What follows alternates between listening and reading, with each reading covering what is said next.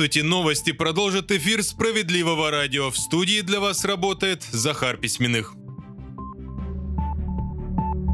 Семейную ипотеку продлят по всей стране, а льготную только в тех регионах, где она пользуется невысоким спросом. Об этом рассказали в правительстве России. Там накануне поделились планами на следующий год. По словам чиновников, смысла в продолжении полноценной льготной программы по всей стране нет, так как, цитата, «она выполнила свою функцию». Напомню, Центробанк настаивал на том, что льготная ипотека с господдержкой должна постепенно сворачиваться и полностью завершиться в июле 2024 года. На фоне этого правительство повысило первоначальный взнос по таким кредитам с 20 до 30 процентов.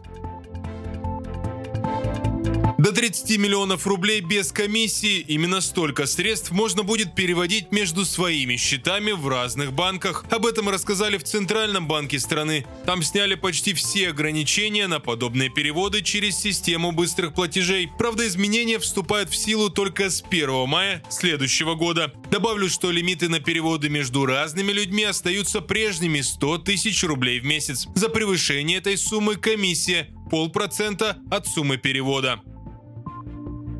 Большинство россиян хотят зарабатывать от 100 тысяч рублей в месяц в следующем году. Данными соответствующего исследования делятся в ТАСС. Оказывается, 37% респондентов назвали оптимальным доход от 100 до 200 тысяч рублей. Еще 14% опрошенных считают подходящей зарплату от 200 до 300 тысяч. 18% хотели бы получать еще больше. Кстати, данные этого же исследования говорят о том, что 29% россиян в следующем году планируют сменить работу, а 21% опрошенных хотели бы открыть свой бизнес.